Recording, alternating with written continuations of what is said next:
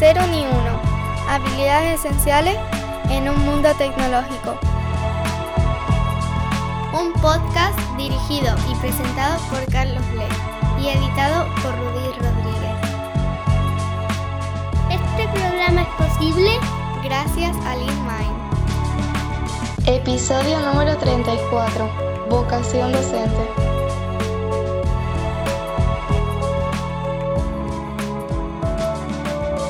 Aquí arranca un nuevo episodio de Ni Cero ni Uno. En esta ocasión he tenido la gran suerte de poder charlar un ratito con mi buen amigo Juan Gregorio Regalado. Goyo en realidad, así es como siempre le he conocido. Desde aproximadamente mi tercer año en la facultad, que creo que es cuando le conocí, pues hemos mantenido en el tiempo una bonita amistad. Goyo es un excelente developer, también ha tenido su empresa propia ha trabajado por cuenta ajena para otras empresas de desarrollo y sobre todo, quizá lo más relevante es que es un excelente docente y en esa institución en la que él trabaja desde hace años no solamente ha sido profesor, sino también coordinador, jefe de estudio, yo me atrevería a decir que también líder, figura inspiradora de la institución. Y por cómo hablan los estudiantes, pues una persona que deja huella. Creo que esta charla te va a encantar, creo que va a ser muy inspiradora. A mí desde luego me ha encantado hablar con Goyo. Me deja muchas cosas sobre las que reflexionar y me da mucha esperanza sobre la educación, el sector en el que estamos trabajando y desde luego me da fe en las personas. Nada, espero que te guste mucho la entrevista.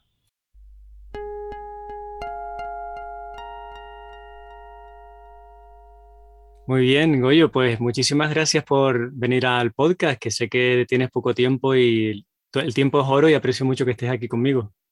El tiempo es oro, pero los amigos son más valiosos, son platinos. Entonces, para mí es un placer estar aquí. Además que no nos vemos mucho, así que celebro esto como un encuentro. Igualmente.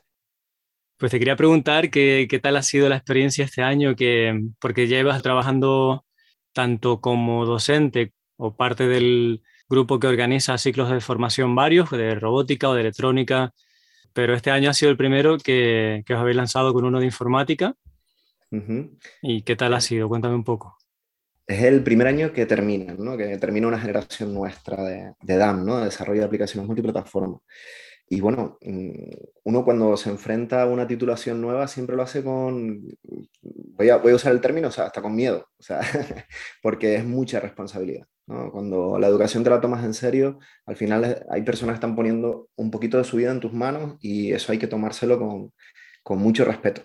Y la verdad es que yo estaba muy nervioso este año porque, porque uno se pone sus estándares, pero al final eh, no sabe si, si, esa visión que tienes va a coincidir con la que tienen los demás. ¿no?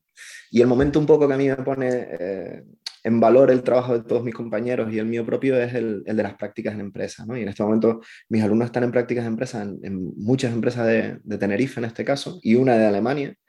Y la sensación que me transmiten todos los tutores de prácticas de empresas es que ellos no desentonan. ¿no? Entonces fue el momento cuando yo empecé a tener entrevistas con, las empresas y me trasladaban esa, esa tranquilidad, eh, yo empecé a respirar tranquilo porque dije, bueno, las intuiciones con las que empezamos parece que no fueron incorrectas y, bueno, ahora toca revisar y pulir porque educación es un mundo que, que es muy dinámico, que, en el que tenemos que adaptarnos constantemente a, a lo que nos vamos encontrando.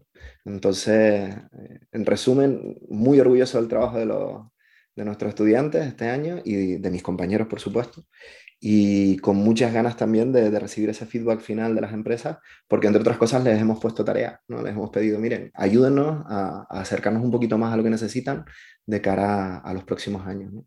Sí, esto es una cuestión que nos piden los centros. Estamos desde hace varios años trabajando con varios centros de, de FP. Digo, yo sigo diciendo FP, pero vamos, ciclos formativos mmm, bueno, y también con la universidad. Final Sí, nosotros también nos referimos, porque al final es formación profesional, ¿no? Entonces, eh, nosotros también nos referimos a estudios FP. Claro. Pues bien, bien, que no, no, a veces uno piensa que igual los términos cambian y se queda obsoleto. Sí. Y también con universidades y, y, bueno, ahora estamos con chicos de, de, tu promoción, de ahí de Salesianos, que lo están haciendo súper bien. La verdad que estamos muy contentos. Y siempre nos pasa que los profesores pues, nos dicen eso, ¿no? Que mm, si sabrán todo lo que queríamos que supieran, que como les va, está ese, esa implicación por ver que, primero, si lo están haciendo bien, acorde a, lo que el mercado pide, y también de que el alumnado esté bien preparado. O sea, hay bastante preocupación, ¿no? Y es una, es una constante, ¿no? Oye, está, va bien así, hace falta que sepan otras cosas, de hecho, esa, esa constante es, curiosa porque tiene, o sea, puede tener muchos orígenes. Yo lo primero que creo, o el primer origen, el origen más significativo, probablemente es lo que te decía. Yo no sé, no puedo hablar de la totalidad del profesorado, pero sí es verdad que el profesorado de formación profesional que yo me encuentro en Canarias, eh, en su gran mayoría, son personas muy implicadas, ¿no? Y de hecho, personas que a lo mejor llevan, en algunos casos, hasta 30 años de docencia, que se dice pronto en un ámbito técnico, y que siguen reciclándose etiquetas. O sea, que yo creo que esa inquietud, por un lado, ¿no? viene del profesorado que, que tiene esa inquietud legítima. ¿no? Pues hay otra, otra inquietud que esa pasa desapercibida. ¿no? La mayoría de la gente que no es un poquito rata de, de normativa educativa, pues no lo sabe. ¿no? Pero, por ejemplo, para que te hagas una idea, el decreto donde se establece el título de DAM, de Desarrollo de Aplicaciones Multiplataformas, es de 2010. ¿Tú te acuerdas cómo era el panorama tecnológico en 2010, visto desde la perspectiva de 2022? ¿no? Hay ciclos que es todavía peor, ¿no? Los grados medios te encuentras normativa de 2007. Entonces tú dices, necesitamos ese feedback de la empresa y necesitamos esa visión porque es verdad que la norma en la que nos tenemos que basar y que nos sirve un poco de referente, nace obsoleta, ¿no? En el ámbito de las tecnologías nace obsoleta. Este es un ambiente hiperdinámico, o sea, las cosas hace cinco años, el panorama cambia mucho a nivel metodológico, a nivel de eh, herramientas, etc. Entonces, yo creo que todos hacemos esa pregunta porque necesitamos acercarnos a, ese, a, ese mundo real, a esa, a esa, calle tecnológica, ¿no? Donde ustedes están en primer, en primer término mm, desarrollando software para empresas que tienen unos requerimientos de ahora, no 2010. Entonces, para nosotros es fundamental ese feedback. Es más, yo iría mucho más allá. Yo echo mucho en falta que los profesores tengamos periodos incluso de estancia en las empresas. Sea, yo, yo sería más radical y diría, mira, los docentes deberíamos tener periodos en los que podamos estar directamente en la empresa trabajando, ¿no? Yo vengo de una excedencia del año pasado, ¿no? Yo decidí el año pasado hacer un parón en, en la carrera docente por dos motivos. O sea, quería hacer un máster, estudiar un poco, porque eh, es lo de Abraham Lincoln, ¿no? Si tienes que talar un bosque, afila el hacha, ¿no? Pues me fui a afilar el hacha un año y también eh, lo simultaneé con un proyecto en la empresa privada, ¿no? Eso a mí me genera una visión de la demanda de la calle que me sirve para retroalimentar cómo planteo las asignaturas. Entonces, yo creo que eso debería ser casi obligatorio, que no me maten mis compañeros, ¿no? pero deberíamos tener esa posibilidad. Y yo creo que seríamos lo que ganaríamos todos. Ganarían los estudiantes porque su experiencia educativa sería mucho mejor. Ganaríamos los docentes porque mm, desde la responsabilidad creo que tendríamos eh, una tranquilidad mayor de lo que estamos haciendo, tiene impacto, ¿no? Y yo creo que también ganarían las empresas, ¿no? Porque al final yo no creo que vayamos a ser capaces de poner en la calle siempre lo que necesita todo el mundo, pero sí podemos acercarnos mucho y sí podemos centrarnos en esas habilidades, esas destrezas que realmente sí van a marcar la diferencia de un buen desarrollador junior a otro desarrollador junior que eh, va a necesitar más acompañamiento en otras habilidades que son más complicadas de desarrollar. Yo siempre digo que las habilidades técnicas se entrenan y son muy sencillas de, entrenar, o sea, hay determinadas cosas que con un entrenamiento básico pues lo consigue, pero hay otras habilidades que hay que trabajar en el largo plazo, ¿no? Y eso a veces en el día a día, donde la productividad mm, manda, ¿no? Porque al final la empresa tiene que, que sostenerse, ¿no? Pues a veces no hay hueco para eso. Entonces, yo creo que es importantísimo que empecemos a, generar ese vínculo ¿no? entre las empresas y los centros educativos y esa reflexión conjunta. es fundamental. Qué bueno. Sí, justo te iba a preguntar cuál creías tú que era el papel que cumple el ciclo, en la, qué es lo que idealmente que debería ser, que ya has contado un poco, y qué está haciendo, ¿no? Y qué, cuáles son los handicaps ¿O cuáles son las dificultades que os estáis encontrando? Yo lo mismo me, me paso de filosófico en este, en este aspecto, ¿no? Pero sí es verdad que yo creo que las instituciones educativas en general, o sea, sea de la etapa que sea, hablemos de bachillerato, universidad, ciclos formativos o infantil y primaria, al final tiene que cumplir una función social. Es decir, una escuela que no provoca un cambio en su entorno no tiene sentido. Entonces, desde el punto de vista de la formación profesional, yo creo que nuestra función es intentar aproximarnos a un perfil que permita que nuestros alumnos cuando terminen tengan una oportunidad laboral. Es decir, una oportunidad laboral entendida en sentido amplio. Yo no creo que de un ciclo formativo salga un, desarrollador senior. Yo últimamente veo mucha publicidad de en tres semanas te convertimos en desarrollador full stack. Y es verdad que encuentro eh, muchas instituciones que están haciendo eh, auténticas maravillas con los bootcamp, ¿no? O sea, yo tengo relación directa con formadores, pues yo qué sé, de, Lemon Coders, por ejemplo, ¿no? Yo conozco a Lisette, que fue en su momento formadora, conozco alumnos y digo, oye, el producto está saliendo a la calle, de esta gente es muy bueno, eh, veo que hay un trabajo serio detrás, ¿no? Pero es verdad que después, a lo mejor venderle la idea a todo el mundo de que en tres semanas vas a poder aglutinar la experiencia de, de un desarrollador en cinco años, me parece una, una afirmación un poco complicada de sostener. Yo creo que en un año y medio, que es lo que dura un ciclo, o sea, nosotros tenemos un curso completo, que es el curso de primero, y un curso que es la mitad, porque en la mitad de ese curso, en abril, los alumnos de un ciclo formativo se van de prácticas de empresa. El compromiso con una escuela que quiera cambiar la vida de esas personas que llegan a mejor, durante ese año y medio, tiene que pasar por dotarlos de una serie de habilidades como mínimo de trabajo en equipo, unas habilidades comunicativas básicas, de respeto entendido en, a nivel humano. Es decir, mira, tenemos que relacionarnos dentro de este marco, ¿no? Eso sería una categoría y después en el plano técnico, yo creo que tenemos que sacar adelante generaciones de personas que entiendan lo que es una buena práctica, que tengan conocimientos suficientes como para abordar un desarrollo tutorizado dentro de una empresa y que, a ser posible, puedan integrarse en un equipo multidisciplinar. Es decir, eh, que no entiendan esa figura de esto es de sistemas, no lo toco, esto es de, esto es de la gente de, de comunicaciones tampoco, sino que entiendan el contexto en el que se engloba un producto software y que sean capaces de entenderlo acompañados. ¿no? Yo creo que en un año y medio y viendo un poco los temarios, ¿no? el, el, currículum que se nos propone desde el ministerio, mm, es un objetivo razonable. ¿no? Y creo que de las dos, la parte complicada es la, la primera, ¿no? esas habilidades humanas por decirlo así, que, hay que trabajar, ¿no? porque por suerte o por desgracia todavía no terminamos de cuadrar una experiencia educativa desde primaria que genere esas pequeñas habilidades. ¿no? Yo creo que sí que se están haciendo unos, avances bestiales, o sea, comparado con una persona de 20 años de nuestra generación, las personas de 20 años de esta generación, vamos, son infinitamente, tienen una formación infinitamente mejor en cuanto a trabajo en grupo y eh, desarrollo de esas habilidades, pero queda trabajo por hacer. ¿No? Queda mucho trabajo por hacer. Estoy de acuerdo que lo que yo pediría, si pudiera hacer la carta a los reyes cuando vienen personas del ciclo, sería esa habilidad de trabajar en equipo, esas habilidades comunicativas, de inteligencia emocional, mm.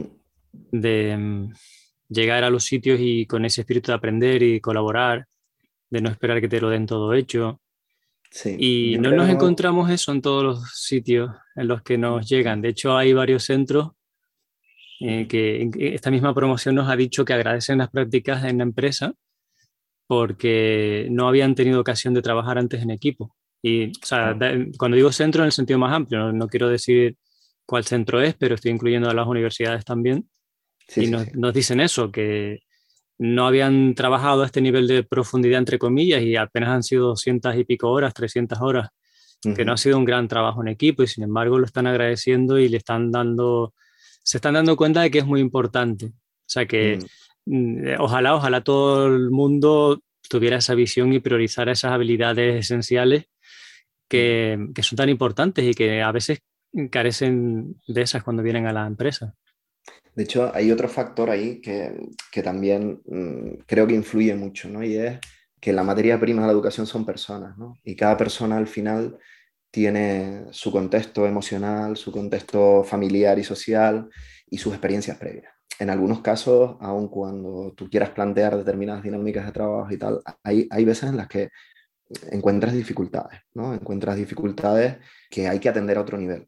Yo siempre digo que un profesor de verdad, y esto, y esto es una visión relativamente polémica en el gremio, ¿no? yo tengo algunos, algunos compañeros a los que no les gusta nada lo que voy a decir, ¿no? Pero yo creo que un profesor de verdad se tiene que ganar el puesto. Es decir, tienes que llegar a ganarte de alguna manera la confianza de las personas con las que trabajas a diario. Te las tienes que ganar en el ámbito técnico cuando tú enseñanzas técnicas. O sea, a mí no me gusta plantearme la docencia de una asignatura en la que yo me siento inseguro. ¿no? Entonces, de ahí pues un poco esa, esa necesidad de formación eh, propia, ¿no? autoformación y tal. Pero después también tienes que ganarte la confianza de la persona. O sea, al final, que alguien te deje entrar en su fuero interno ¿no? y decirte, mira, tu manera de relacionarte tiene que cambiar. Eso es un trabajo que hay que ganarse esa entrada. ¿no? Y, y, hay que estar dispuesto también a poner mm, la vida sobre la mesa. ¿no? Yo siempre les cuento y no me da vergüenza, ¿no? Decirles, ¿no? Cuando veo a gente que los veo muy agobiados con las primeras prácticas, Dios mío, esto no sé qué. Y oye, el primer año de carrera, con 18 años, yo me fui al cuarto de mis padres a llorar y a decirles que lo dejaba. Pues me sentía un inútil, ¿no? Y aquí estamos, o sea, muchos años después. Entonces, a veces el poner eso sobre la mesa te genera que la otra persona también ponga sus dificultades y te genera un ámbito de comunicación distinto y te permite pues trabajar eso, ¿no? A veces, por más que tú generes dinámicas de trabajo en grupo y tal, a veces la comunicación también depende de, de ese origen humano de la otra persona. Y también creo que es de las cosas más bonitas que tiene esto. O sea, la educación no es que sea una, un entorno profesional muy bien pagado, la verdad. Tiene un, nivel de entrada súper alto, o sea, tú tienes que ser ingeniero y haberte hecho un máster para poder dar clase, ¿no? Pero después, bueno, ya lo del salario lo vamos viendo, ¿no? tienes algunas prebendas, ¿no? De las que todo el mundo habla, ¿no? De tu tiempo libre y tal. Pero realmente lo valioso no es eso. O sea, lo valioso es esta relación humana, ¿no? Al final, al final de cada curso te llevas un trocito de mucha gente y, y eso tiene un valor espectacular, ¿no? Un valor espectacular. Entonces, poder realmente trabajar con esas personas e intentar generar esas dinámicas, esas buenas rutinas, esas historias y además conseguirlo muchas veces. Otras veces, a veces es complicado. No voy a decir imposible cuando me gusta, pero a veces es más difícil de la cuenta, ¿no? Pues es como muy gratificante, ¿no? Y creo que las personas también lo valoran, ¿no? Una persona que tiene una dificultad comunicativa y, y ve que la vence, ¿no? Y ve que es capaz de, de mejorar un poco, ¿no? Eh, esa persona eh, tiene una actitud distinta después, ¿no? Entonces, bueno, yo creo que, que, es importante que sigamos trabajando en esa línea. Sigo diciendo que es un, un terreno todavía que, que, nos queda un poquito de trabajo, Creo que se está haciendo un trabajo espectacular en las primeras etapas de, educativas. O sea, creo que la reflexión que ha habido en los últimos, a lo mejor, 10 años al respecto de cuál tiene que ser la figura de un profesor y cuál la de un alumno está empezando a notarse ahora. Y probablemente en la próxima década pues, vivamos muchas alegrías ¿no? al, al, respecto de esto ¿no? y tengamos que estar hablando de otras cosas que hay que entrenar. pero, pero es verdad que ahora mismo para mí es, es algo fundamental. Y también creo que en el sector por lo menos hasta ahora siempre hemos pecado un poco de tendencia a la no relación social, a, la introspección, ¿no? Y creo que es bueno que también rompamos eso, ¿no? Yo siempre les digo a, los míos, digo, la primera tarea que tienen que hacer es irse a tomar un cortado juntos y, hablar, ¿no? Porque al final ese perfil de informático, ¿no? Que a lo mejor pude tener hasta yo, ¿no? Llegaba, me sentaba, no hablaba con nadie, iba a mi rollo, ¿no? Yo creo que debe ir dejando paso a, a otra cosa, porque ¿quién hoy no trabaja en equipo, quien claro. hoy no depende de alguien ¿no? en, su, en su día a día. Y además en positivo, no dependencia de esta tóxica, ¿no? sino contra, qué, qué suerte poder discutir eh, ideas o qué suerte poder compartir la ansiedad. ¿no? Nuestro trabajo, yo les digo también mucho, digo, nuestro trabajo se desarrolla aquí dentro, ¿no? estamos mucho tiempo dentro de nuestra cabeza y, y necesitamos salir de ahí, ¿no? y necesitamos compartir, sacar adelante dudas con, con un compañero, una compañera, no sé, eh, creo que es fundamental. Ahí has hablado de la, del poder de la vulnerabilidad, que habla tanto Brené Brown, ¿no? Cuando tú le contabas a los chicos que eh, esas dificultades que habéis tenido en el primer año hace que te acerque a ellos, ¿no?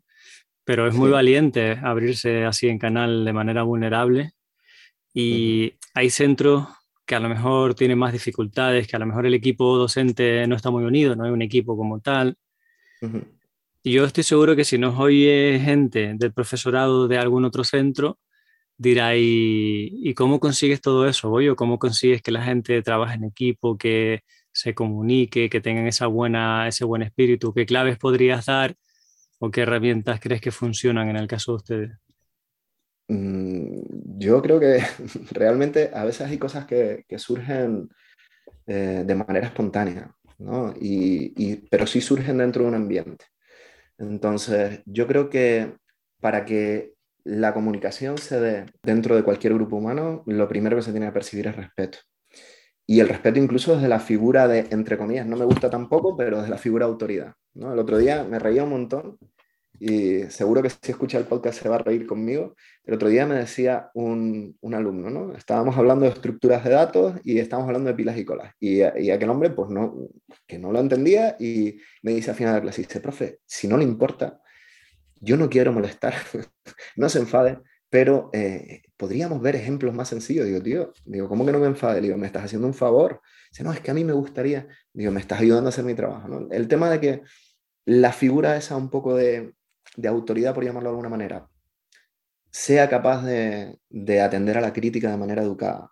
El tema de que se fomente la, la reflexión grupal cada vez que se pueda el tema de, esa comunicación un poquito más profunda que no va de hoy vamos a hablar de excepciones. No, no, no. Venimos a clase y hay veces en las que tenemos que hablar de otras cosas porque nos preocupan, ¿no? Y también en el plano negativo, ¿no? o sea, garantizar todo eso y no permitir lo contrario, ¿no? Yo creo que a partir de ese, de ese momento en el que se crea esa burbuja en el que estamos bien, el resto de dinámicas surgen solas. La gente no tiene miedo a equivocarse, eh, la gente no tiene miedo a, decir, oye, yo estoy agobiado, y creo que a partir de ahí el resto se va generando de manera automática. Si además eres capaz de conseguir, de garantizar que esa experiencia sea similar en más o menos todos los, bueno, en, ciclos formativos hablamos de módulos en vez de asignaturas, vamos a hablar de asignaturas, eh, que creo que es el concepto que vamos a entender más todos, ¿no? Si además puedes garantizar que en todas las distintas asignaturas, pues el ambiente es similar, pues creo que poco más hay que hacer. O sea, el resto surge solo, ¿no? Hay veces que sí hay personas porque tienen alguna peculiaridad, alguna dificultad, eh, algún trastorno de la conducta, pues que hay que, que hay que atender. Pero en general yo te diría que bueno, yo no soy consciente de hacer nada más allá que eso, ¿no? Mm. Creo que ya esa competencia inconsciente, que sabes tanto y tienes tanta experiencia que no te das cuenta de ciertas cosas que, que haces, pero que marcan una diferencia. No sé si hay alguna situación especial que te haya costado o algún truco o algo así que, que para ti es destacable. Situaciones en educación puede o sea, yo creo que cada año puedes escribir un libro, ¿no? de situaciones poco comunes que te abordan, ¿no? Yo, hay una que recuerdo en particular con mucho cariño, pudo tener lugar hace tres o cuatro años con alumnos de un grado medio, de hecho, hay alguno que vuelve a ser alumno este año, ¿no? Y yo recuerdo que al final del curso tenía a dos personas de estas que tú miras y dices, tío, tú exudas tecnología. O sea, era el típico que estábamos viendo, yo qué sé, Mm, cómo configurar un acceso por SSH una máquina remota y tal, y él ya tenía en su casa una Raspberry que, que lo hacía, había montado una VPN y tal, y, y no aprobaba mi asignatura. Entonces el último día de clase me fui a donde estaban, eran dos, además les tengo un montón de cariño, seguimos hablando todos los días, todos los días no, pero cada cierto tiempo. y les digo, miren, lo saqué de clase, digo, miren, les quiero pedir disculpas, digo, porque yo tengo que estarlo haciendo muy mal si dos personas como ustedes no aprueban mi, asignatura. O sea, yo no sé lo que he hecho mal, digo, pero es verdad que soy consciente de que, no sé, este numerito que tengo que poner aquí no representa para nada a las dos personas que tengo enfrente. ¿no? Y fueron ellos los que me dijeron, dice, pero profe, nos tuvimos que forzar más, teníamos que haber trabajado más, somos conscientes. Digo, si hay un momento en, el, en un hecho educativo en el que se tiene una discusión de este tipo, ¿no? En la que además yo iba con, de verdad, de corazón, eh, roto, porque yo, yo tengo unos criterios de evaluación, o sea, yo tengo que cumplir unos mínimos, pero es que no, no lo consigo, o sea, lo habré diseñado mal, ¿no? Habré diseñado mal la experiencia. Y ellos me decían que no, que, que, ellos eran conscientes que no y que no estaban orgullosos de lo que habían hecho y que nada, que ellos el año que viene estaban ahí otra vez y de hecho terminaron el ciclo, vamos, muy bien, ¿no? Pero, no sé, ese tipo de circunstancias, ese tipo de situaciones Tú le das mucha más importancia a la forma que al, al, cómo se hacen las cosas que a qué se imparten. Sí, las materias, por lo que yo te estoy entendiendo en la conversación, no son tan importantes. El tema es que... No, y no sé hasta qué punto eh, están atados por parte de lo que el ministerio les prescribe? Si, son, si tienen que enseñar cosas de 2010 todo el rato, ¿cómo es eso? Realmente los currículums son, o sea, el hecho es bastante vistoso. Es decir, ¿no? Tengo un currículum de 2010. ¿no? Los currículums son bastante abiertos, bastante abiertos. Cuando tú analizas un currículum, a ti te dicen, bueno, hay que hablar, el que tengo primero de pues tienes que hablar de programación orientada a objetos. Y dentro de programación orientada a objetos yo tengo una serie de indicadores que tienes que valorar. Tienes que hablar de, el alumno tiene o la alumna tiene que instanciar objetos. Eh, tiene que usar eh, no sé qué clases estáticas y saber lo que son. Y, y así hay una serie de cosas. ¿no? Entonces, hay algunas asignaturas que están muy casadas o la redacción está muy casada a una manera de entender la tecnología y hay otras que realmente, eh, básicamente es un, haz con esto lo que quieras y consigue los objetivos. ¿no? Yo creo que todos los docentes, de una manera u otra, terminamos haciendo malabares ¿no? con la normativa para... O sea, evidentemente tenemos una responsabilidad. A mí me pagan todos los meses porque yo he asumido un servicio social que es garantizar que unas personas, cuando salen a la calle, saben hacer un determinado número de cosas. Pero es verdad que dentro de esa responsabilidad tengo otra responsabilidad con esas personas que tengo enfrente y tengo que darles una formación realista. Entonces, habitualmente estamos constantemente jugando con, con esa normativa, estirándola un poquito ¿no? e intentando traerla, traerla al presente. Hay veces que es muy sencillo y hay otras veces que efectivamente tenemos que centrarnos. Y al final es que, más que el, eh, lo que decías del cómo, ¿no? O sea, es que al final lo que nos queda es el cómo. O sea, al final, en el mundo en el que nos movemos, estamos viviendo la siguiente guerra de frameworks de JavaScript, ¿no? Ahora que si Svelte, que si React, que si... Buah. Antes de eso vivimos las de lenguajes orientados a objetos o no orientados a objetos, ¿no? Y los que ya vamos peinando canas, yo pocas, porque pocas me quedan, pero los que ya vamos teniendo una edad, eh, al final con lo que nos hemos quedado es con el cómo, ¿no? O sea, cómo resuelvo un problema mmm, programando. Bueno, pues mm, tengo que entender el problema, tengo que buscar esos pequeños verbos que me dicen, las acciones que tiene que, que, tiene que cumplir mi, mi, software y después tengo que intentar que ese software, eh, el que venga detrás, sea capaz de ayudarme o de mantenerlo cuando yo no esté. ¿no? Y ese cómo yo creo que es universal. Entonces, el mecanismo al final da igual, la herramienta, la librería, el lenguaje, ¿no? Estamos obsesionados. Yo siempre digo que los informáticos somos un poco mitómanos, ¿no? Entonces, escuchamos una palabra nueva, la buzzword, ¿no? Y, queremos, queremos saber de eso, ¿no? Yo digo, bueno, a lo mejor no es el camino. A lo mejor el camino es asentar unas bases que van, están más cerca de lo conceptual que de lo, de lo efectivo, ¿no? Entonces, creo que, que, va más por ahí. Yo les decía al principio del curso a este grupo de primero que mi función era convertirlos en Gandalf, ¿no? Porque, y es verdad, o sea, si lo piensas salvando las distancias, eh, al final nosotros somos los que hablan unos lenguajes que no utiliza nadie y que cuando los utilizamos pasan cosas hasta en máquinas en, en, otros países, ¿no? O sea, al final somos en los hechiceros del siglo XXI, ¿no? Entonces, mi función no es enseñar a programar, mi función es enseñar magia. ¿eh? Y si lo ves así, si lo ves así, lo ves de otra manera. Pues el centro de ustedes no, no, es la norma, debe ser la excepción, porque siempre cuando llega la época de práctica, las preguntas de avalancha son la tecnología. Y nos hacen muchísimas preguntas de qué tecnología trabajamos, cuáles buscamos que tenga el alumnado. Y siempre decimos que eso no importa, pero insiste un montón. Bueno, incluso después de... Ha habido personas que han pasado de práctica que han dicho, no, es que yo pues, solo quiero hacer móvil, ¿no? Desarrollo Android. Uh y si estás empezando tu carrera, lo veo como muy pronto especializarte, que a lo mejor dices, bueno, ahora mismo me interesa Android y voy a aprender. Bueno, ok, vale. Pero si hay posibilidad de aprender de otras cosas, no cerrarte, ¿no? Que estás todavía empezando.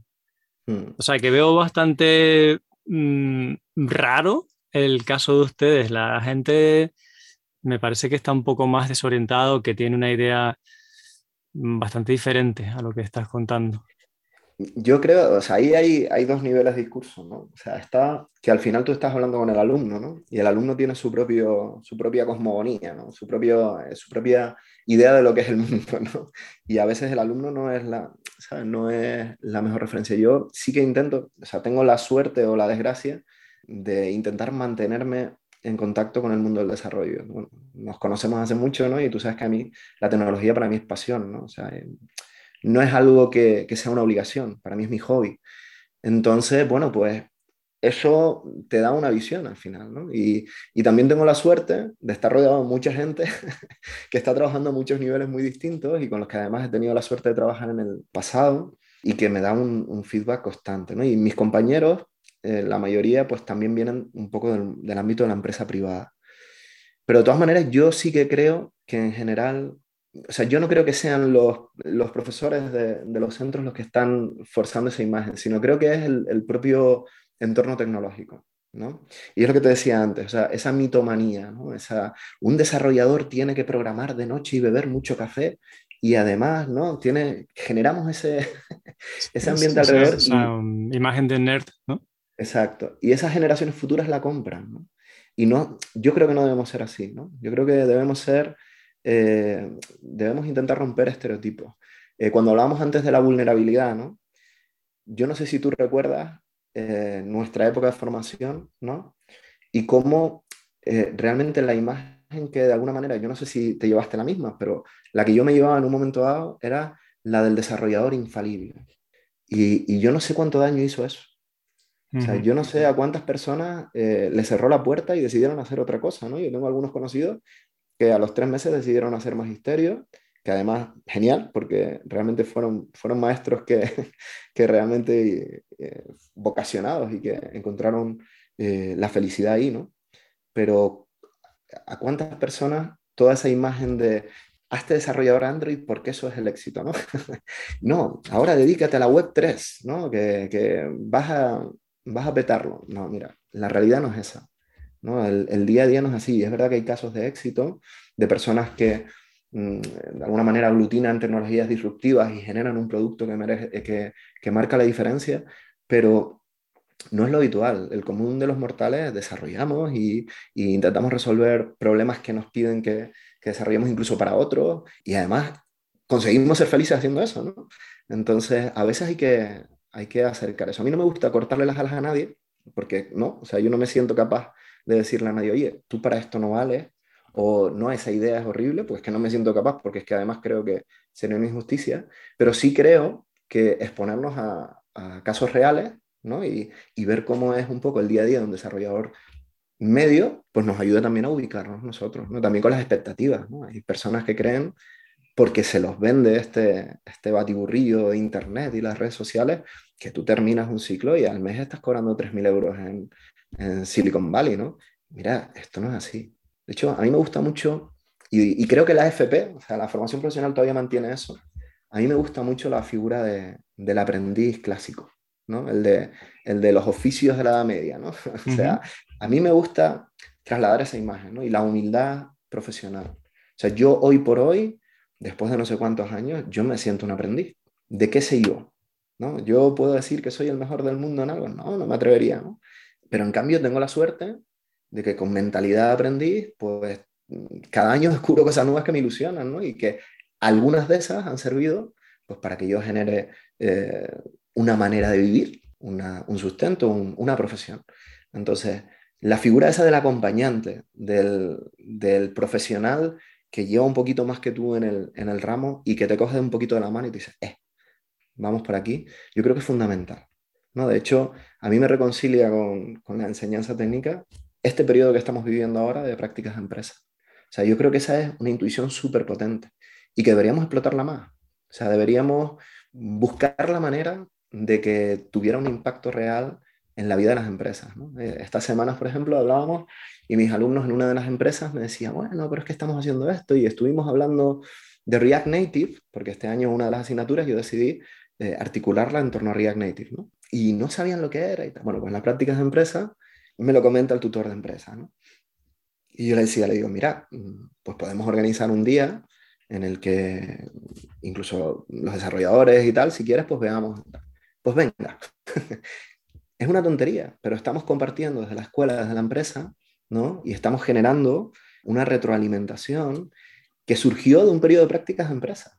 Y al final el aprendiz también, pues le devuelve un poquito al, al empresario, a, a, las personas con las que se inserta, pues un poquito de, know-how, de conocimiento, que a lo mejor pues el día a día es, es, terrible, ¿no? Y a veces no tenemos la posibilidad de estar constantemente probando cosas nuevas. Pues mira, a lo mejor es incluso la excusa ¿no? para ese, cerrar ese ciclo. ¿no?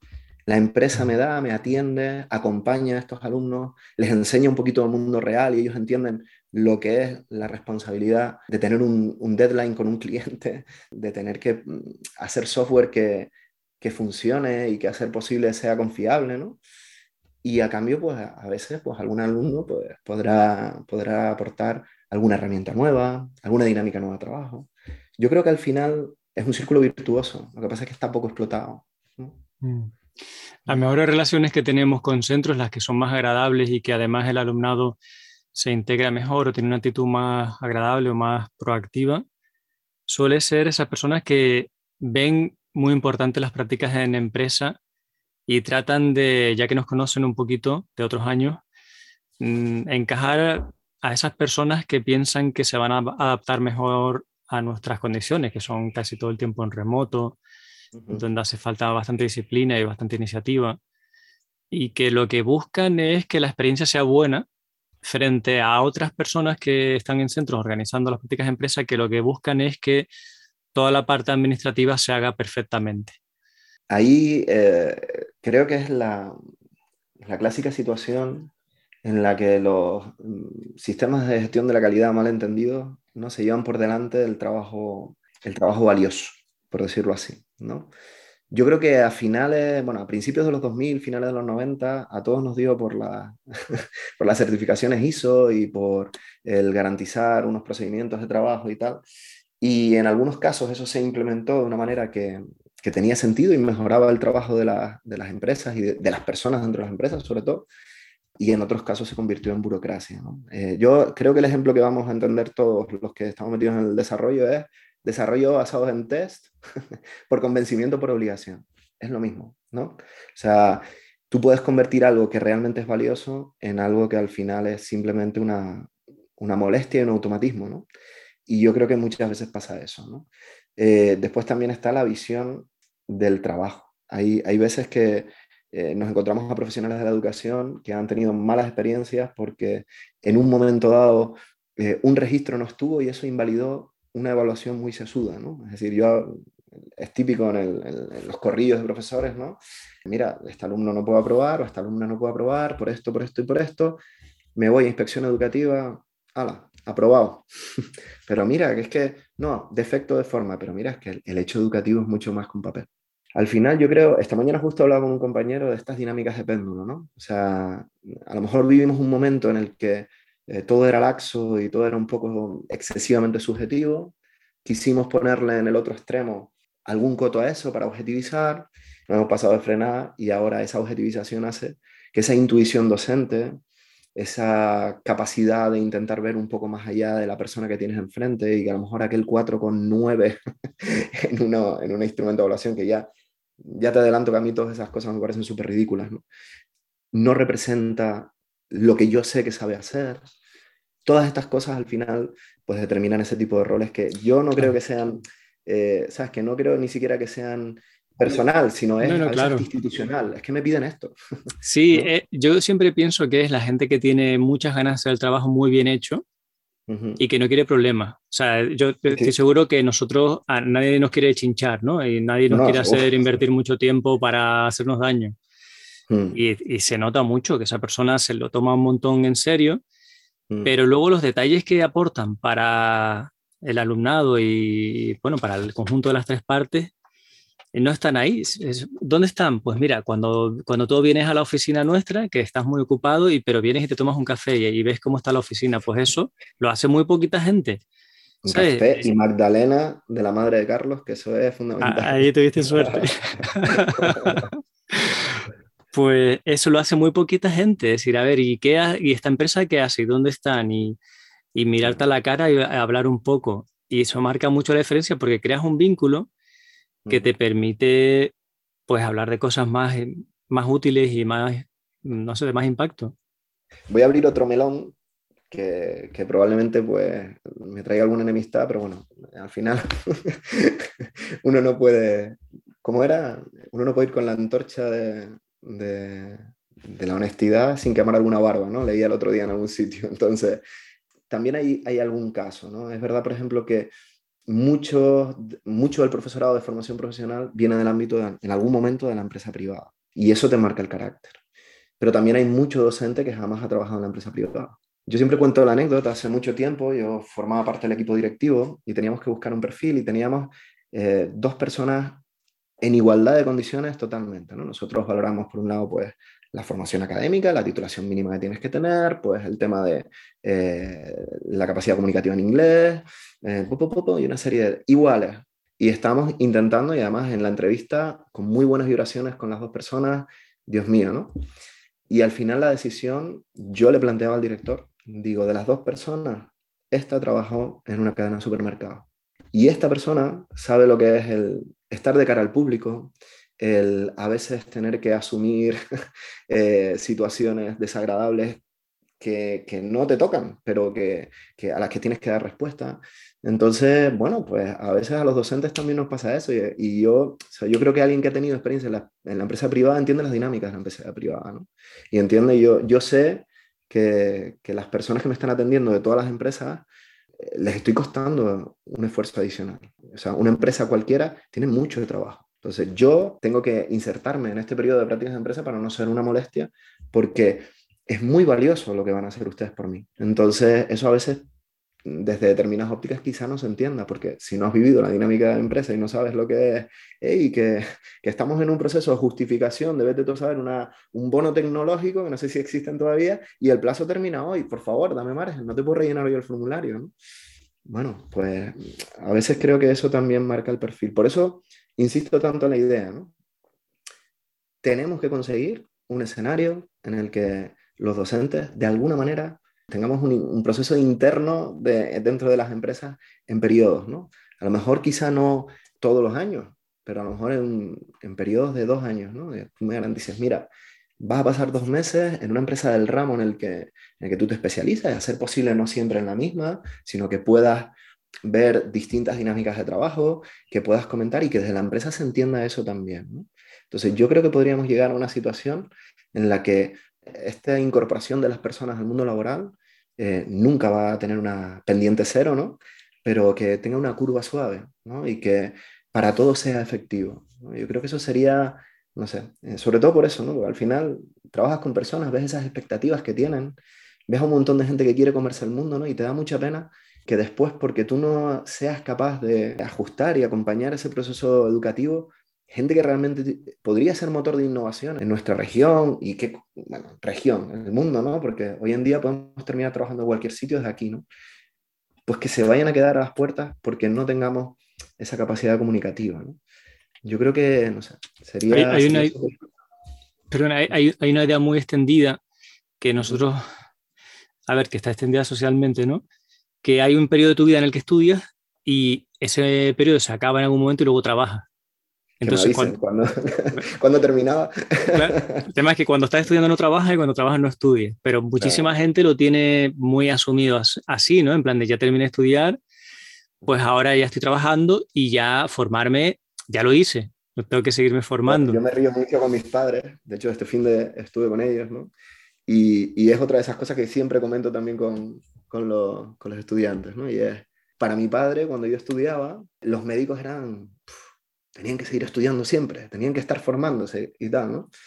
Y, yo le digo siempre, digo, yo no sé si un médico eh, lee tanto y está intentando tocar nuevas técnicas, historias así, tanto como a lo mejor un informático. Y, y, aquello para ellos era inconcebible, ¿no? Entonces, yo creo que esa etapa acabó hace mucho tiempo, ¿no? O sea, desde el momento en que no vivimos de lo que sabemos hacer con las manos, sino vivimos de lo que, de lo que sabemos hacer con, con la cabeza, yo creo que esa etapa acabó. Cuando, nuestro proceso industrial era manual o, mecánico, por llamarlo así, eh, la propia práctica mejoraba tu habilidad.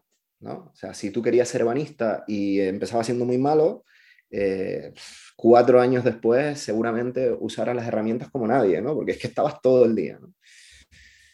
Ahora ese tipo de aprendizaje no se da. El, ser humano aprende mm, de muchas maneras muy distintas. ¿no?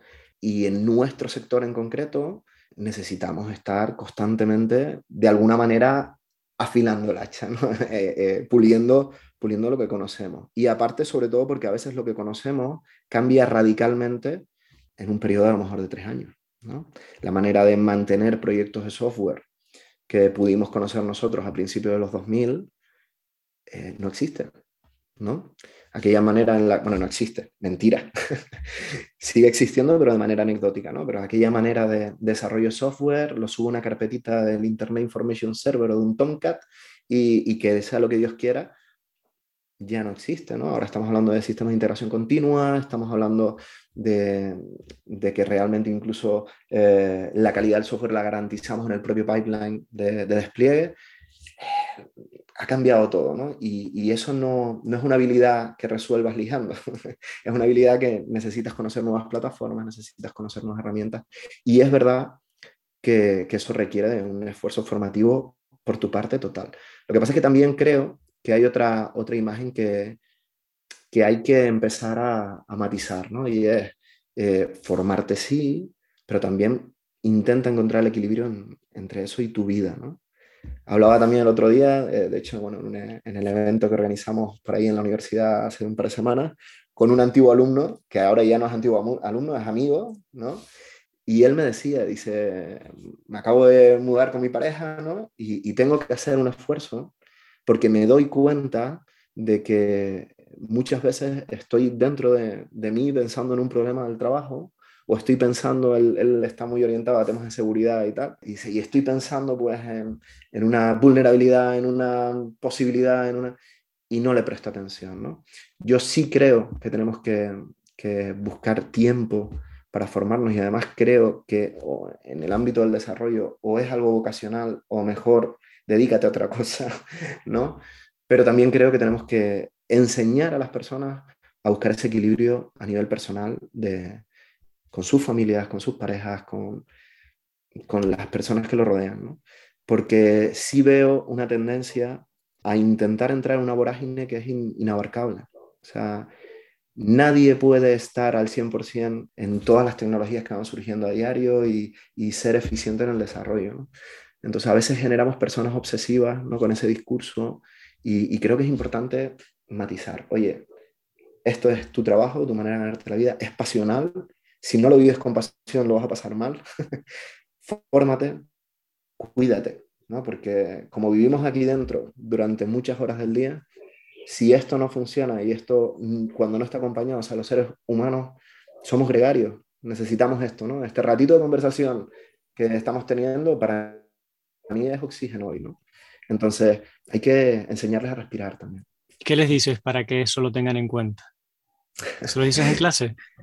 yo soy bastante políticamente incorrecto, pero, pero sí, yo les hago mucho hincapié en, en, que tienen que buscar tiempo. Es más, yo les digo, ¿no? digo, a veces mm, lo mejor que puedes hacer por una práctica que me tengas que entregar, por un trabajo tal, es dejarlo, ¿no? A veces lo mejor que puedes hacer es irte al cine y después volver a veces lo mejor que puedo hacer es hablarlo con alguien. Yo les hablo siempre de la dinámica del tótem, ¿no? Cuéntale a alguien tu problema sin esperar que te conteste y probablemente muchas veces la solución aparezca, ¿no? Por ese esfuerzo de verbalización. Y les insisto mucho, generen relaciones entre ustedes, ¿no? Generen, eh, eh, otra idea que, que, que, creo que es fundamental y de la que además creo que podemos hacer gala nosotros, ¿no?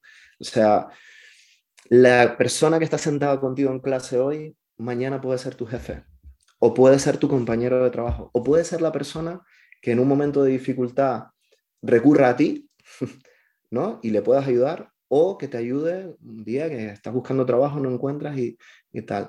Es súper importante generar relaciones humanas en nuestro sector, ¿no? Por eso yo soy un enamorado de, la, de los eventos, de las convenciones, de, porque creo que desvirtualizarse, a mí me emociona que una persona a la que saludé hace tres años en, la puerta de un evento, pues yo le daba la credencial, mm, el otro día, ¿no? Viniera a saludarme y, y, después, bueno, siempre mantenemos conversaciones en Twitter y digo, qué, qué afortunado soy de que la tecnología, aparte de, de, de todos estos desafíos que nos trae, me traiga personas, ¿no?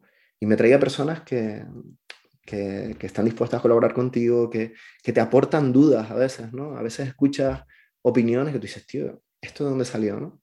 Eh, y, esa duda te mueve a la reflexión, ¿no? Yo creo que es fundamental, es fundamental.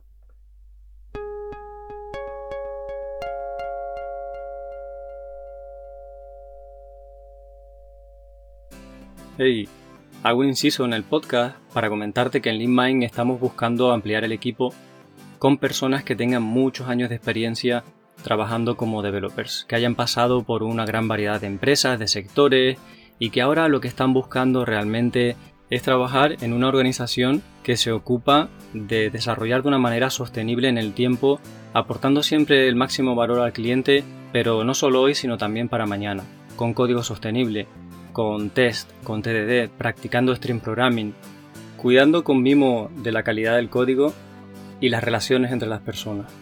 Es especialmente relevante la experiencia de aquellas personas que, además de haber pasado por varias empresas, han estado años manteniendo un mismo proyecto, una misma base de código, porque sabemos que esas personas son las que han desarrollado una sensibilidad hacia lo importante que es hacer las cosas de una manera sostenible. Si tienes una mentalidad abierta, si te gusta mentorizar a personas con menos experiencia, este puede ser el sitio en el que estés muy feliz trabajando y te sientas realizada o realizado. Anímate a enviarnos tu currículum o tu carta de presentación o ambas cosas a contacto que nos alegrará mucho conocerte. Te iba a lanzar una pregunta que es un reto que nos encontramos en la empresa. Mm, nuestro interés es que la gente intraemprenda, que sea proactiva, que tengan iniciativas y eso es algo que el sistema educativo pues se empeña desde que somos chiquititos en quitarnos. el mm. sistema, bueno, tal como lo veo yo, quizás tengo una visión Mm, negativa porque lo veo como un sistema muy, muy preparado para la industria, eh, para que todo el mundo sea sota, caballo y rey y pueda estar trabajando en una fábrica y me parece que es mucho por ahí. Hay, un cambio que es el que te decía yo. En la última década eh, ha habido en torno al mundo educativo un proceso de reflexión súper profunda precisamente sobre eso, ¿no? O sea, ¿qué sentido tiene en el siglo XXI ¿no? Eh, desde la disposición de las aulas hasta, hasta el, concepto propio de la asignatura. ¿no? O sea, tiene sentido en un ciclo de DAM que tengamos una asignatura de base de datos, otra de desarrollo con tecnologías móviles y una de programación, ¿no? ¿O tendría más sentido utilizar ese bloque de horas en ir desarrollando proyectos que toquen todos esos ámbitos? Cualquier desarrollador va a entender lo que estoy diciendo, pero en el ámbito educativo, para que te hagas una idea, yo siempre cuento esto este año, tenemos un módulo en, el ciclo que tiene que ver con eh, sistemas de gestión empresarial, que tiene más horas que el módulo técnico que, yo imparto en segundo, eh, que es de desarrollo de aplicaciones móviles y desarrollo de videojuegos.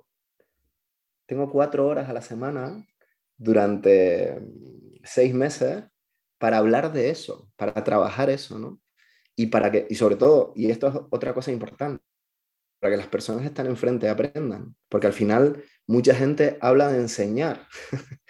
yo no sé si enseño, yo lo que tengo que conseguir es que aprendan, ¿no? Porque tú te puedes pegar enseñando muchas horas sin que nadie aprenda nada.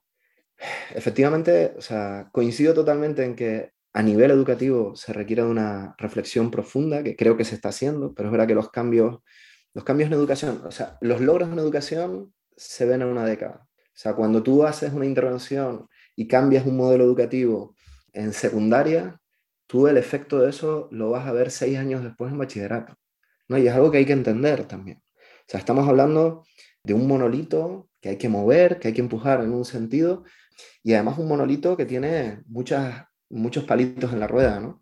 La normativa, la propia dotación de medios que podemos tener los centros, tenemos muchas cosas, ¿no? Yo creo que ese cambio se está dando ya, pero lo que a lo mejor sí falta es que, se terminen de derrumbar, de, derruir algunas, algunas barreras concretas que están en la normativa. Oye, mm, yo te garantizo estos resultados al final, pero déjame hacer. Entonces, bueno, supongo que al final las normas están ahí porque mucha gente durante mucho tiempo se las saltó, ¿no? O sea, yo creo que las normas se ponen para garantizar que todo el mundo haga algo, ¿no? yo creo más en, el perfil profesional de gente que, hace lo que tiene que hacer porque es que hay que hacerlo. ese equilibrio es delicado. La pregunta o el consejo que yo te quiero pedir es cómo podemos incentivar más a que la gente se anime a tener más iniciativa y más proactividad porque sucede que cuando llegan a las prácticas en nuestra empresa, como no estamos encima de la gente 24 horas prescribiéndoles exactamente cada cosa que van a hacer, como de repente no, no ven una guía de este es el, el itinerario, es A, B, C y D, entonces vamos a hacer, digamos que se ven fuera de, como pez fuera del agua, porque les falta una guía, un temario, un libro que seguir y nos dicen mucho, pero ¿y ahora? ¿Y qué hacemos? No? Y al principio entran un poco en pánico, luego se van acostumbrando y que de que tienen mucha flexibilidad, van eligiendo, porque intentamos que sea bastante libre la formación dentro de la empresa. Estamos una base. me estaba riendo, me estoy acordando de un comentario que me hizo, no te voy a decir quién.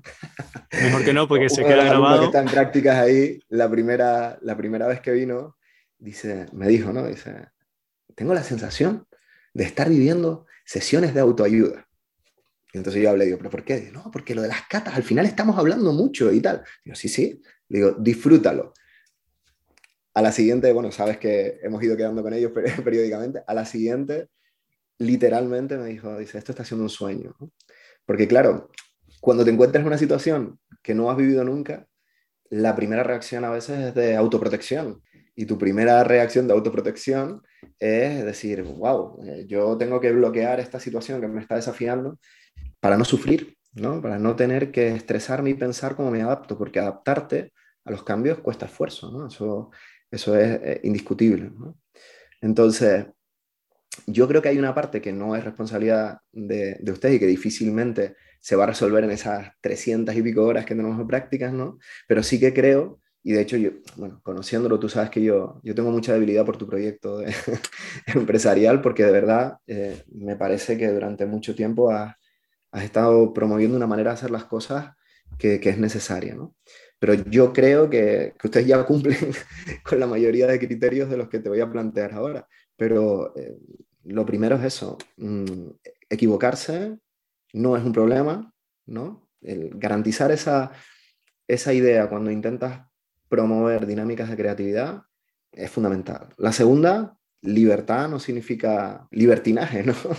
Es decir, eh, libertad significa que tú te responsabilizas. Y es tu responsabilidad, o sea, consigue que, que pasen cosas, ¿no? Esa es la otra.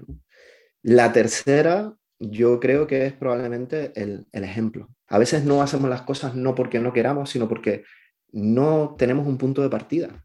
Y en desarrollo en concreto eh, es uno de los elementos del aprendizaje que, que nos cuesta garantizar. Cuando tú aprendes matemáticas, a ti te toca hacer raíces cuadradas, pero tú ya sabes lo que son los números, los números eh, reales, que aquí pasan cosas, aquí hay decimales. Eh, en informática, en desarrollo, muchas veces cuando tienes que aprender, debajo no hay nada. ¿Sobre qué construyo? Entonces, en emprendeduría o en esa, esa manera de generar esa dinámica proactiva, quien no lo ha hecho nunca está construyendo sobre el vacío. Entonces, a veces hay que ponerles algunas losetas, ¿no? Entonces, yo creo que ejemplos de dinámicas de trabajo de otras personas, ¿no? Que de alguna manera, mira, hay alguna gente que se organiza así, hay alguna gente a la que le funciona esto, ¿no? Y después también a mí me gusta poner hitos negativos o malas prácticas. O sea, hay gente que no lo entiende, pero yo creo que esta generación en concreto en la que, con la que estamos y en la que me incluyo, tenemos una tendencia a la procrastinación bestial, ¿no? Tenemos un montón de consumidores de tiempo alrededor nuestro que, que son bestiales, ¿no? Y hay gente a la que lo único que hay que decirle es, mira, quita las notificaciones del Instagram. Y tienes de repente a otra persona totalmente distinta, ¿no? Porque todo ese tiempo que pierden en esta dinámica, ¿no? De economía de la atención, pues de repente revierte en tiempo efectivo de trabajo, ¿no? Entonces yo creo que con eso ya podríamos tener un perfil. no sé si resuelvo el problema, pero, pero creo que podría ayudarnos, ¿no? Es muy buena guía. Yo utilizo mucho todas estas cosas, ¿no? Sobre todo el tema de hacerles conscientes también de, de esa idea de la economía de la atención. ¿no? A mí me gusta mucho, no sé si conoces a Marta Peirano, yo siempre digo, estoy secretamente enamorado de Marta Peirano, es una periodista catalana que tiene un perfil técnico bestial. Hay una charla de, de Marta Peirano, una charla TED, una TEDx, que yo siempre pongo en mi asignatura de, de, seguridad informática, que es ¿Por qué me vigilan si yo no soy nadie? ¿no? Y ha publicado varios libros y el, el último es El enemigo conoce el sistema, si no recuerdo mal, y habla de la economía de la atención. ¿no? Entonces, a veces ver negro sobre blanco, la historia de lo que nos ha pasado en los últimos, en los últimos 20 años al respecto del software y cómo el software nos está abocando a estar pendientes de las máquinas más que de las personas, es interesante, ¿no? Incluso también como reflexión a nivel de nuestro colectivo, ¿no? O sea, deberíamos hacer un planteamiento ético del desarrollo, deberíamos poner a la persona un poco más en el centro, porque lo que estamos haciendo incluso con los pequeños, que aquí entran en juego muchas variables, ¿no? Aquí entra en juego el hecho de que a lo mejor a determinadas edades, eh, a pesar de lo que dice la normativa, hay un montón de niños en redes sociales. Deberíamos plantearnos si debemos continuar desarrollando sistemas que lo que hacen es generar un barniz comunicativo y social alrededor de las personas, pero al final capturar su tiempo ¿no? y su atención para ofrecerles chorradas. El enésimo vídeo de gatitos, mira, ¿te gustan los gatos? Adopta uno y lo cuidas y le hace un favor. Entonces, sí. no sé. pondremos, el, pondremos en la charla de Marta y los libros que la verdad que los libros, hace poco me encontré uno y tengo ganas de leerlo. Y eso me recuerda mucho a una gente que sigo que se llama Center for Humane Technology. ¿Conoces a esa gente? Tiene un podcast que habla mucho de esto. Mm. Y bueno, son muy negativos con, con este respecto, pero está bien escuchar opiniones de todo tipo. Yo, yo no creo en las, o sea, yo creo que en ningún ámbito de, de, lo que nos construye como personas, los extremos tienen sentido. O sea, yo no creo que haya que eh, echar pestes de la tecnología, porque sí, porque, porque no es así. O sea, la tecnología está haciendo que muchas personas tengan oportunidades que hasta ahora no han tenido. ¿no? Estamos generando herramientas que salvan vidas, estamos haciendo cosas maravillosas, ¿no? pero tampoco creo en el otro extremo. ¿no? Tampoco creo que absolutamente todo lo que estemos haciendo se está haciendo con un interés altruista. No, no social. y para mantenerte en un punto más o menos céntrico tienes que escuchar a los dos extremos, no puedes efectivamente, solo de un sitio y que a veces no son tan extremos, depende de cada tema y cada caso. Sí, sí, sí. En este tema, yo te digo, a mí sí, me, me interesa mucho como educador, ¿no? Y también como padre, porque ese es, otro factor, ¿no? Me interesa mucho todo lo que, lo que gira en torno a menores y, y la red, ¿no? Creo que es súper importante que eduquemos a las próximas generaciones en un uso responsable de todo esto, ¿no? Y yo a los mayores, a los, de, a los que hacen ciclos formativos, les digo, digo, ustedes tienen una responsabilidad. ¿No? Y tiene una responsabilidad importante, por ejemplo, con sus mayores. O sea, estamos generando una brecha digital innecesaria con personas que no vivieron nunca con un móvil en la mano, ¿no? Y que para ellos Internet es una entelequia. Entonces yo siempre les digo, digo, eh, somos actores fundamentales en este periodo de la vida. O sea, vamos a ser los formadores de nuestros mayores, de nuestros padres, nuestros abuelos, eh, y, es importante que entendamos esos riesgos. La verdad es que me puedo pegar horas hablando contigo, pero sé que te tienes que marchar y tampoco queremos... Bueno, no tendría, no tendría problema hacer un podcast de tres horas, pero, eh, pero si quieres te emplazo a otro, a otro día. Pero, a ver, te quería comentar que, mm, que quizás he sonado muy negativo con respecto a, a la, la, burocracia y a relaciones con centros y tal. Y hombre, y la verdad es que yo debo decir que me parece que la labor del profesorado es muy buena y yo siempre admiro, admiro a personas que hacen cosas que creo que yo no podría hacer o que, o que no sería nada fácil de hacer. Y la verdad es que si yo me pienso, me imagino metido en un aula con adolescentes que en muchos casos están incluso obligados a estar ahí, eh, me da pánico. Yo creo que lo harías bien. Sí, tú dices siempre eso, pero... Eh, de hecho, es cierto que lo hemos comentado una vez. Yo creo que lo harías bien. A, mí me da, a mí me da respeto y te digo, incluso me da miedo, ¿eh? porque hay, yo qué sé, todo tipo de situaciones. Yo lo veo que, yo creo que la clave de un buen que lo admiro. Yo creo que la clave de un buen profesor, y entendiendo que, o sea, me refiero, yo honestamente creo que tengo mucho que aprender, pero viendo, por ejemplo, a las personas que trabajan conmigo, que de verdad llevan 30 años ahí, y yo digo, no, hay personas, yo, yo siempre digo, digo, tengo un compañero que se llama Ernesto, y siempre digo, de mayor quiero ser Ernesto. porque es un trabajo complicado, porque igual que tiene todas estas cosas positivas, todas esas dificultades humanas que te encuentras, los problemas que te traen y te ponen sobre la mesa las personas, al final a ti también te afectan, ¿no? Al margen de la burocracia con la que yo, a la que yo tampoco voy a defender desde aquí, ¿no? Pero yo creo que la clave de un docente es ser persona, el tener esa capacidad de ponerte un poquito en el lugar del otro, ¿no? Y honestamente, Carlos, me va a perdonar, pero tú tienes esa capacidad, vamos, mm, totalmente, ¿no? Eres una persona muy empática, además, tienes esa capacidad de decir las cosas de una manera que calan, ¿no? Entonces yo lo siento, pero es más, yo te ficharía. ¿eh? yo te ficharía ahora mismo. Pero, pero, hay, muchas cosas ahí del el sistema educativo, o sea, todo lo que haces para una masa de gente no mm. puede ser lo mejor para cada individuo. Yo de hecho creo que el futuro de la medicina tiene que ser pues la especializada en cada persona, la, esto que creo que dicen de precisión y la mm. educación también. El futuro debería tender ahí. Todo lo que hagamos que sea para la masa, que es lo que hemos hecho mm, en los últimos siglos, desde que el Estado es fuerte y tal, es como lo menos malo que podemos hacer, pero no es lo mejor para cada individuo y tienes que tú eso como docente lo estás viendo en tu centro, ves un montón de cosas que no son como te gustaría y aún así te tienes que aguantar, eh, tienes que aceptarlo y tirar con ello y a mí eso me costaría mucho también. De hecho, fíjate que la intuición de la que hablas está detrás de toda la normativa eh, educativa desde hace mucho tiempo, ¿no? La personalización del aprendizaje. Yo creo que cualquiera de los que nos dedicamos a esto terminamos pensando siempre lo mismo. El aprendizaje tiene que ser personalizado. Antes no lo era. Antes había 30 alumnos en una clase y un profesor, y ahora también, ¿no? A veces dan recursos para poner en práctica ideas. Y eso en la empresa privada, cuando está bien gestionada, se entiende bien. O sea, yo, hay, hay una frase que dice Lisette, que es muy buena, ¿no? O sea, nueve mujeres embarazadas no pueden hacer un bebé en un mes. Y es cierto, ¿no? Entonces, yo también creo que a las personas hay que atenderla eh, de la mejor manera posible y atendiendo a las peculiaridades de cada uno. O sea, yo creo que ese sería el, escenario ideal. Y creo también que, ahora mismo en educación hay que garantizar unos recursos mínimos para dar el siguiente paso. ¿no?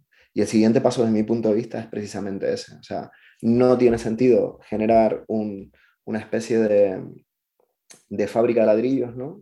en la que todo es secuencial, o de vehículos, ¿no? en la que todo es secuencial, no tiene sentido seguir manteniendo eh, la idea esa del horario monolítico. Es más, yo te diría, ¿no? A día de hoy los profesores somos profesores de una asignatura, ¿no?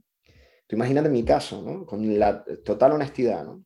O sea, yo probablemente React Native y de, desarrollo utilizando Android Studio y tal, pues puedo hacer un buen trabajo, no, no tengo dudas sobre eso, ¿no?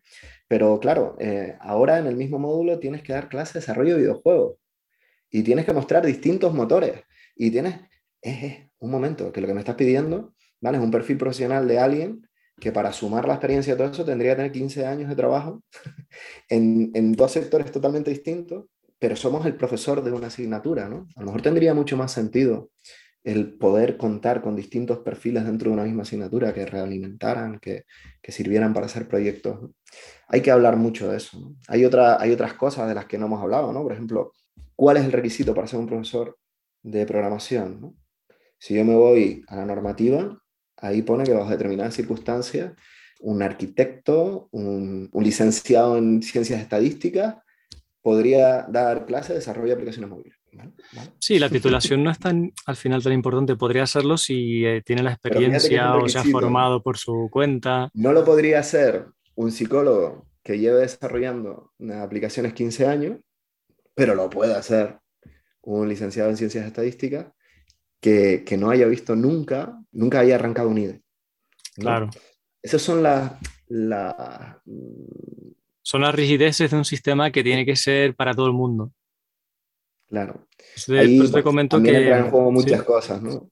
Entran en juego muchos intereses, entra en juego ¿no? también la figura de un profesorado que en un momento dado pues también eh, espera unas ciertas garantías de estabilidad, historias así, ¿no? Pero bueno, eh, sí es verdad que no creo que se resuelva esto en las próximas 24 horas, pero, pero sí es verdad que creo que hay que crear la inquietud, hay que empezar a poner cosas sobre la mesa. Y sobre todo hay que visibilizar también que a pesar de todo esto, ¿no? Hemos hablado de dificultades, hemos hablado de tal, al final eh, nos estamos encontrando con que los perfiles que van saliendo a la calle tampoco son tan descabellados, ¿no? Son personas que, bueno, pueden dar respuesta a la realidad cotidiana de algunas empresas, ¿no? A su día a día, a sus necesidades. Entonces, imaginemos qué podría ocurrir si nos acercáramos un poquito más al ideal. Eso podría ser Hay mucho potencial, sí. Luego en realidad falta tiempo porque como tú dices es un año y medio desde que para muchas personas es desde cero hasta trabajar y para mí es poco tiempo. Mm, haría falta más tiempo. Sí. todo el mundo lo sabe que es poco tiempo. Yo hablaba el otro día con otro amigo ¿no? y le decía, digo, tú vives del mal del sabio. Porque me decía, pero es que claro, es que, es que mira, tengo un colega y está estudiando esto y no le enseñan nada, no aprende nada. Y yo le decía, le digo, mira, este año yo en clase tengo a personas que en algún momento hicieron algo de desarrollo, saben programar un poquito, a lo mejor su primer contacto fue en secundaria con un Arduino, pero bueno, ya entienden un poquito, tienen un cierto pensamiento algorítmico, pero es que hay personas que jamás en la vida habían, eh, habían usado el ordenador para nada que no fuera procesador de textos, ¿no? Entonces, a veces, desde la distancia, olvidamos eh, cómo éramos nosotros, ¿no? O sea, yo recuerdo en la carrera, lo planteo, ¿no? tenía una asignatura de base de datos que hacía un montón de cosas, además en papel, en aquella época, soy muy viejo. Eh, tenía una asignatura en la que vi métodos numéricos y jamás hice un código que hiciera un, un cálculo de interpolación, sino que, bueno, entendía cómo funcionaba y ya. Y con eso salía a trabajar, con eso salía a trabajar. Pero claro, todas las experiencias que he tenido a partir de ahí han ido modelando al profesional que soy hoy. Y ahora juzgo al, que, al aprendiz, al que viene nuevo, ¿no? Desde la óptica de todo lo que no sabes. ¡Ey! Acuérdate de lo que no sabías tú, ¿no? Yo por lo menos, si me, pongo a pensar en retrospectiva, en retrospectiva digo, wow, a veces la formación inicial que recibes es como una piedra de toque que te abre muchas puertas, que te permite explorar muchos ámbitos y después tú tienes que especializarte, tú tienes que eh, ver, mm, probar distintas cosas ¿no? Para ver dentro de este ámbito tan increíble y tan maravilloso que nos ha tocado vivir, qué es lo tuyo, ¿no? Ahora mismo, ¿no? Y además, e, esa es otra cuestión también que me planteo mucho, qué envidia me dan. Cuando en aquella época teníamos que irnos a Lemus a comprar un libro de, de 80 euros, para que además ya, cuando lo sacaba de la estantería, ya, ya no hablaba de cosas de las que tenía que hablar, ¿no? Y te lo leía. Y, y ahora esta generación, pues tiene a golpe de clic, wow, ¿no? Acceso a, a infinidad de cosas, ¿no? No sé, estamos a lo mejor en un momento dulce a nivel tecnológico y, los, los vegestorios como yo, ¿no? A veces estamos simplemente buscando, ¿no? estos que no lo saben, bueno, si tienen un montón de, tiempo de carrera profesional por delante y se van a equivocar como te equivocaste tú y, y, van a aprender y el día menos pensado, yo siempre les digo, digo, para mí el mayor honor que, puedo tener es que vengan aquí y me digan, esto ya no se hace así. Claro. Eso yo creo que la empresa no debería esperar que sepan un montón de tecnologías y que tengan experiencia en ese año y medio y cuando vienen de grado de la universidad tampoco mucho más. Sí esperas que tengan más conocimiento de algoritmia, pero mm, no esperas que estén listos para trabajar. Mm, lo que deseas más bien es que sea una cuestión de actitud, de, de haberse trabajado su personalidad, su inteligencia emocional, su capacidad de aprendizaje, de, autonomía, su motivación. Ese tipo de cosas es más fácil que las puedas, no, digamos dominar, ni muchísimo menos, pero que las puedas inculcar o transmitir en ese año y medio que no intentar meter 7000 frameworks. Sí, sí, total. De hecho, y además hay otra característica que a mí me llama poderosamente la atención, no sé si coincidirás conmigo, pero las personas con las que estoy mm, conectando ahora, ¿no? De, que salen del grado y tal, tengo la sensación de que son personas menos inseguras que nuestra generación. Eh, las noto más ilusionadas con la profesión de lo que a lo mejor terminé yo. Eh, las noto también con un discurso distinto, eh, haciendo cosas interesantes con los TFG, eh, no sé, la verdad es que en ese sentido me ilusiona y, me da esperanza también, el, tema de ver lo que estoy viendo, digo, wow, mm, vamos a ver. Es positivo, el rumbo al que vamos en muchos sentidos, no se mm. puede negar que es positivo. Mm. Pues mira, lo que cuando yo escucho otra vez este podcast, seguro que se me van a ocurrir mil preguntas, porque yo tenía algunas que al final no han salido, porque me ha encantado escucharte. Y estoy seguro que gente que escucha el podcast también va a decir, oye, pues me gustaría preguntar esto o, matizar lo otro. Igual pues alguien también nos quiere dar una opinión contraria, por supuesto. Entonces, lo suyo es que nos dejen un, nos manden un correo, nos contacten y, o nos pueden enviar, como siempre, un mensaje de audio y eso lo podemos incluir en próximos episodios. O también podemos hacer otra, otro episodio donde más profesoras que yo tengo en mente y profesores que tengo en mente que a lo mejor les gustaría venir, demos otro, otro episodio de esta temática, o sea, con cosas que se nos han quedado fuera. En fin, lo que quiero decir es que a la gente que nos esté escuchando, que por favor nos ayude si este episodio le ha interesado a hacer otro, pues con preguntas, con comentarios, con audios, o que si alguien quiere venir y charlar, pues también grabamos un episodio charlando. Y a ti, Goyo, darte muchísimas gracias y estoy seguro de que habrá otro, aunque no sea el siguiente o tardemos en lo que vayamos a tardar, pero a mí me encanta escucharte. Me transmite mucha positividad, ¿sabes? Me, me transmite ilusión y me, me, parece que eres un fuera de serie, sin duda. tampoco. Estás haciendo un trabajo excelente, fuera de lo común. Y nada, te felicito y te agradezco mucho el tiempo. Muchas gracias. Tú sabes que a mí me cuesta decirte que no, porque, no sé, para mí siempre has sido una persona muy importante. Creo que, no sé, creo que ese respeto que nos tenemos profesional y, y a nivel personal es mutuo. O sea, y, y, nada, además tengo que decir que eh, lo que, o sea, esa, esa sensación que tengo de que cada vez que te propongo algo, siempre me dices que sí, o sea, yo tengo que corresponderla de alguna manera. Entonces, conmigo cuenta para, para lo que quieras. O sea, sí es verdad que, bueno, educación al final, eh, la educación es muy pasional también, ¿no? igual que la programación. Entonces, en educación tenemos muchas opiniones muy, muy contrapuestas a veces. Pero también es verdad que incluso las personas que trabajan conmigo que no opinan exactamente igual que yo, siempre he tenido la certeza de que lo que los mueve al final, lo que las mueve al final, es el interés de las personas que tienen enfrente. Entonces, yo creo que partiendo de esa base, cualquier discusión es positiva. Entonces, y, bueno, y por supuesto, no, no, me gustaría terminar sin, sin poner el valor, eh, la figura de, de, todos los docentes, y yo me voy a permitir el lujo de centrarme concretamente en los que a lo mejor de los que menos se habla, que son los de formación profesional en Canarias. ¿no? O sea, tenemos una suerte bestial de contar con profesionales, además muchos que tienen una experiencia muy dilatada, que siguen ahí, a pie de cancha, ¿no?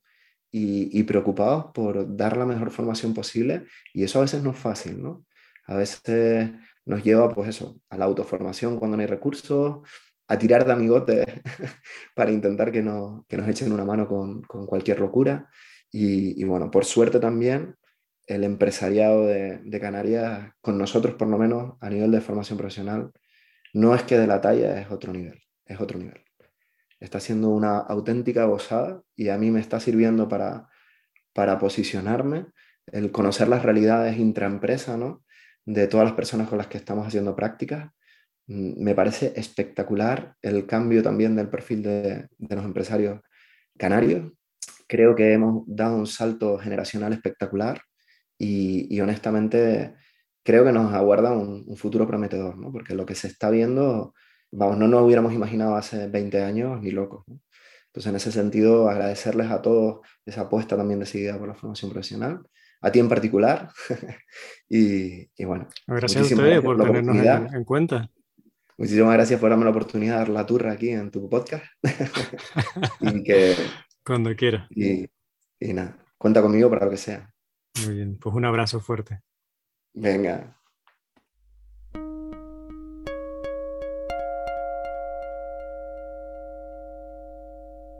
Y ahora, un mensaje importante.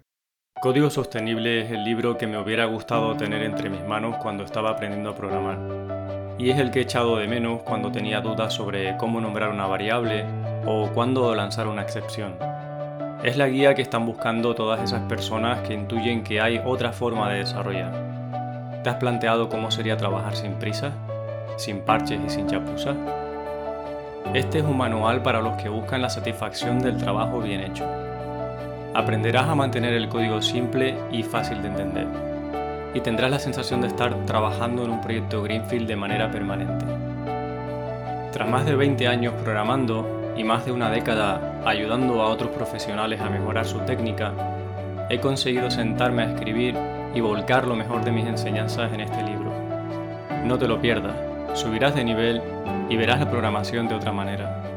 Descúbrelo en códigosostenible.com.